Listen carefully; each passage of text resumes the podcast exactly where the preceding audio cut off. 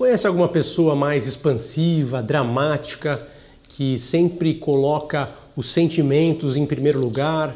Conhece alguém que tem uma característica de chamar sempre a atenção, de gostar de estar ali nos holofotes a todo instante? E que até no início isso possa ser legal, mas a partir de um certo ponto começa a cansar, começa a incomodar bastante, chega até a dar vontade de se afastar. Eu vou falar para vocês hoje o que é uma personalidade estriônica, qual que é o conceito disso. É um quadro que pode ser bastante sério e trazer muitos prejuízos para essas pessoas.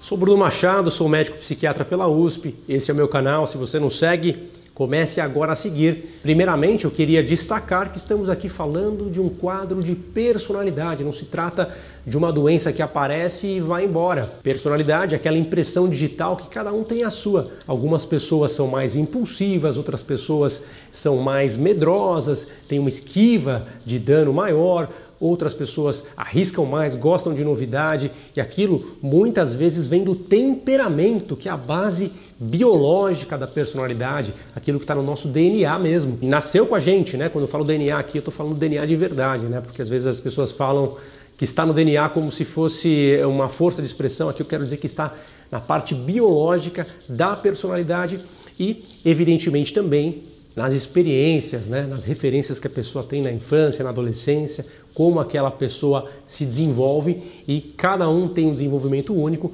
mas existem uma série de aspectos que se agrupam, né? E a gente tende aí a fazer alguns diagnósticos, um protótipo de características e com esse protótipo definir e prever, inclusive, como será o comportamento dessas pessoas ao longo dos anos. Vamos hoje falar da personalidade estriônica, uma personalidade que está no grupo B de transtornos de personalidade, né? aquele que é caracterizado por pessoas com características dramáticas, erráticas e impulsivas. Você já ouviu falar muito disso quando a gente fala, por exemplo, de transtorno borderline, você já ouviu falar de transtornos antissociais, né? psicopatas, o serial killer, quando a gente fala, por exemplo, de narcisismo, né? a mãe narcisista, por exemplo, está falando também de um transtorno do grupo B e aqui o estriônico, né? O estriônico, diferentemente, por exemplo, do antissocial, diferentemente do narcisista, não é aquela pessoa que não tem compaixão, que não se coloca no lugar do outro. Quando eu falo aqui de estriônico, eu não estou falando de histeria, são palavras que são parecidas, muita gente usa como sinônimo, mas histeria é uma palavra que a origem vem de útero, né? De maneira inadvertida, acreditava-se lá atrás que alguns quadros estavam relacionados ao útero e ali existiam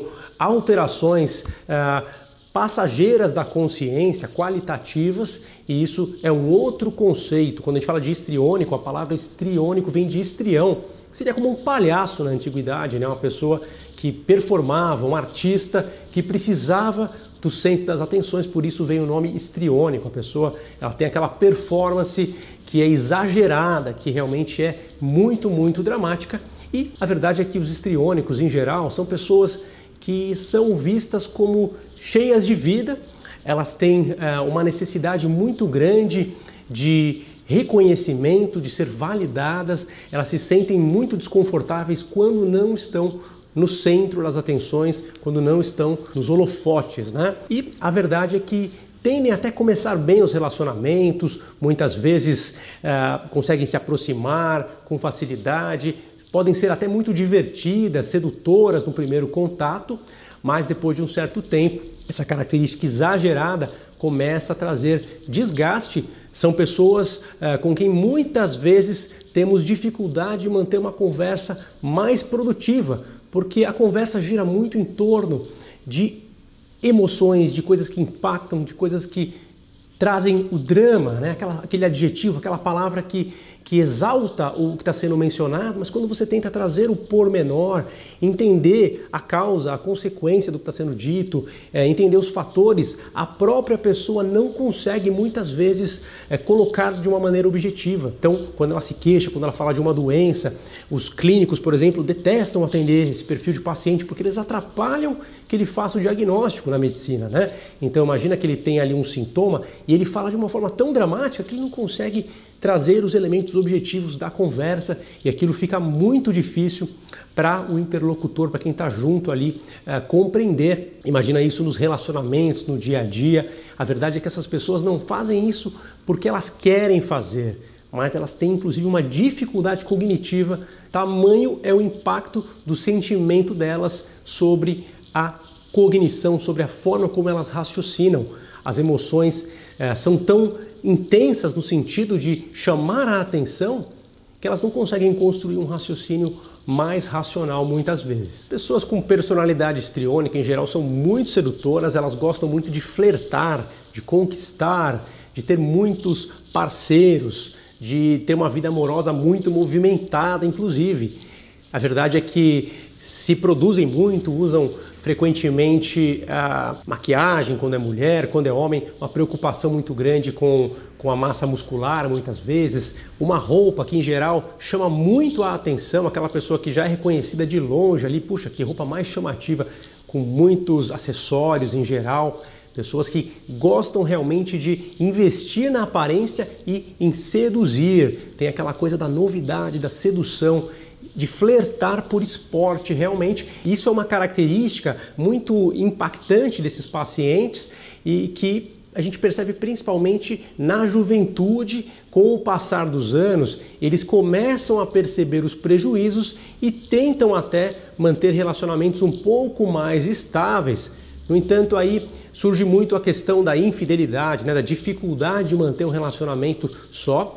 Eles tendem a ficar entediados com um relacionamento estável e normalmente acabam acontecendo traições, né? É muito frequente esse, esse aspecto nos relacionamentos conjugais e a verdade é que eles também têm muita dificuldade de aprofundar o relacionamento. Quando aquela coisa da paixão aflora, tá tudo legal, tá tudo bem, eles são dramáticos. Se romper o relacionamento nessa fase de paixão, muitas vezes ficam deprimidos, ficam mal, até procuram no consultório para tratar uma depressão por causa dessa coisa da paixão, mas quando as coisas caminham para um relacionamento mais sério, em geral eles vão se entediando e acabam por fim uh, buscando outro relacionamento, outra paixão. E aí no caso não é que ele queira magoar, que ele não tenha piedade, que ele, que ele não, não tenha consideração pelo parceiro anterior. Na verdade ele até tem consideração, ou ela, né? A maioria das vezes são mulheres esses pacientes, mas também tem homens.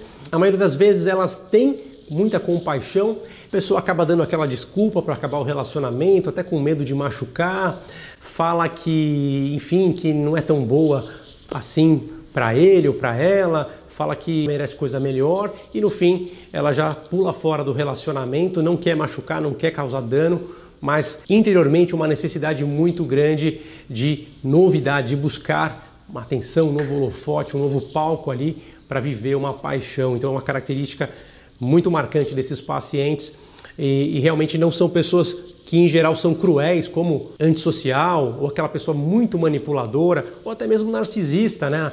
Aquela história da mãe narcisista que se coloca em primeiro plano, mas com um certo desprezo ali por quem está ao redor e querendo que tudo gire em torno da pessoa que tem o quadro de narcisismo, aqui já é diferente, né? A pessoa tem até uma compaixão, mas tem uma necessidade muito grande de ter este tipo de validação com novidades, né? e isso realmente chama muito a atenção e diferencia dos casos em que acontecem, por exemplo, os outros transtornos de personalidade que a gente falou aqui. Ah, mas eu já fui muito assim também no passado, conheço muita gente que é assim.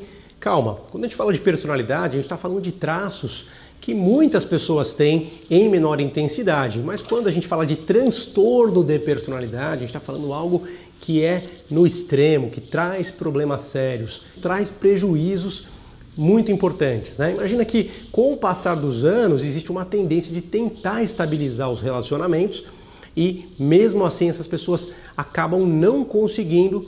Por vezes elas acabam é, se acertando ou com um parceiro que é muito bonzinho, que é muito passivo e que acaba tendo muita paciência com elas ou com eles, ou quando é um parceiro, uma parceira psicopata que acaba manipulando uh, o, aquele comportamento em prol de, de seus próprios benefícios. Né? Então, às vezes, a, a, pessoa que tem a personalidade histriônica encontra a pessoa que tem a personalidade antissocial, psicopata, e acaba sendo manipulada por muito, muito tempo uh, por outros interesses. Né? E como muitas vezes o psicopata tem uma leitura muito grande do outro, ele consegue perceber muito bem a necessidade do outro, o psicopata consegue fazer o relacionamento durar muito tempo, porque ele provoca uh, a insegurança que, que a outra pessoa busca, muitas vezes, de, e ao mesmo tempo aparecer, né? Ela, aquela, aquele desafio de aparecer, de chamar a atenção, a pessoa consegue ter aquela leitura e manipular, né? O psicopata consegue manipular e muitas vezes o relacionamento dura muito tempo. Claro que, por vezes, isso pode acabar muito mal para a pessoa estriônica, podem ser usadas aí até financeiramente falando, né? Enfim, sofrer uma série de, de danos aí à sua imagem, a seu patrimônio, à sua vida pessoal também. Muitos artistas também têm traços estriônicos, claro que pode ser funcional, né? pode ser é, algo positivo para muita gente na arte, no teatro, na música. Né? É, muitas pessoas têm traços estriônicos, não significa que tem transtorno de personalidade estriônica. Em geral, quem tem transtorno tem até uma dificuldade de trabalhar em grupo, né? Então, é, o teatro, as pessoas que trabalham com música, normalmente elas precisam ter uma boa convivência para trabalhar em conjunto. As pessoas que têm transtorno de personalidade, em geral, acabam sendo muito menos produtivas.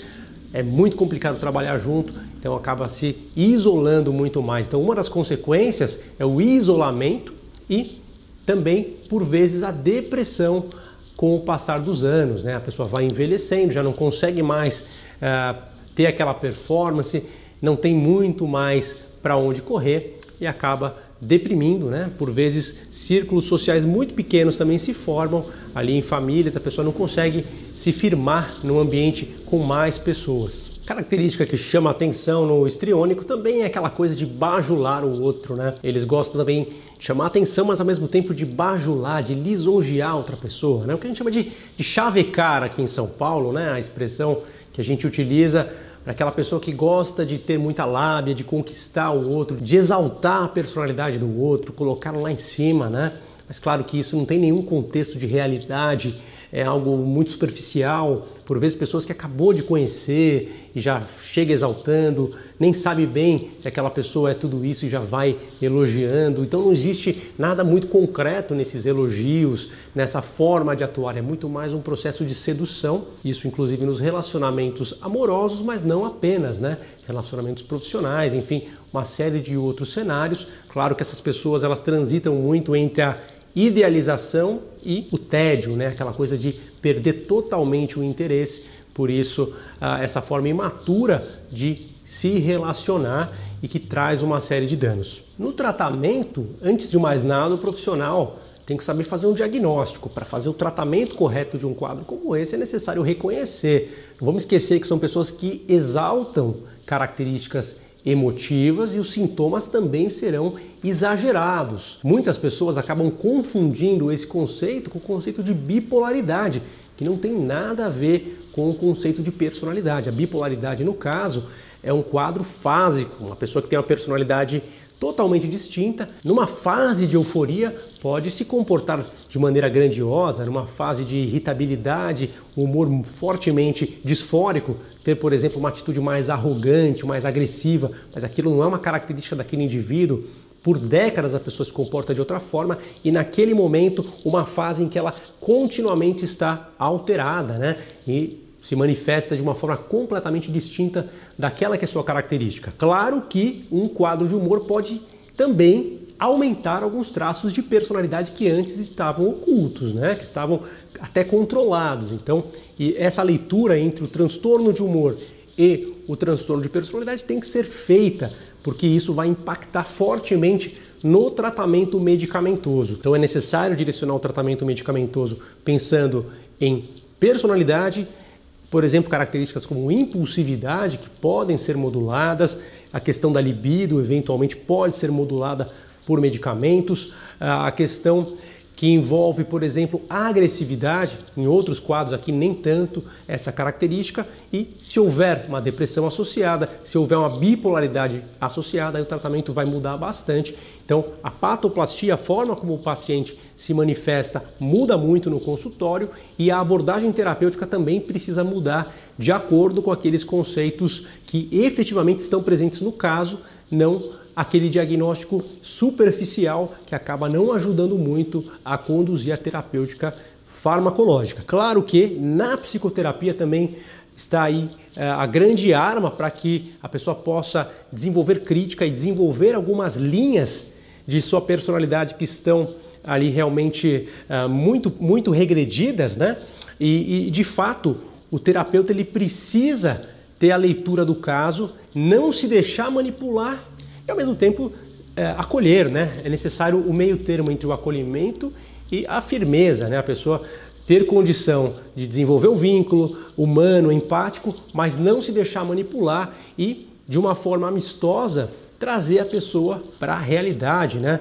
Dar esse dado é, do quanto isso é negativo, do quanto isso é exagerado, aquilo que precisa ser melhorado. A pessoa muitas vezes não tem o insight necessário para evoluir. Então, uma boa terapia pode ajudar o paciente a evoluir bastante, embora aquela característica central, aquele core de sintomas não irá mudar drasticamente e a pessoa vai aprender a conviver e dispor melhor de suas características para melhor resultado socialmente, profissionalmente, para evitar o isolamento, né? enfim, para que a pessoa consiga ser mais feliz, mais realizada e ter mais qualidade de vida e menos sofrimento. Terapia de grupo pode ser utilizada também para que o paciente aprenda a conviver melhor. Terapia de família, né, por vezes é importante. Muitas vezes os familiares acham que aquela mãe, aquele pai é narcisista e não é.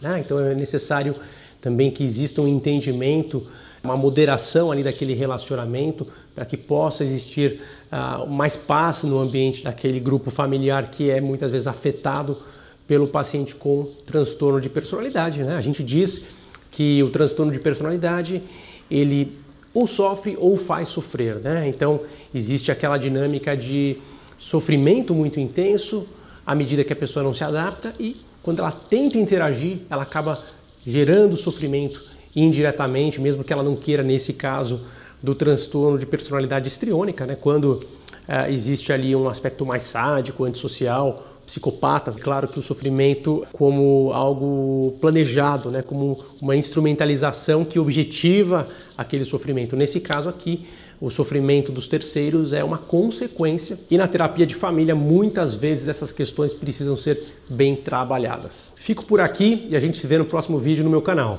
Tchau, tchau.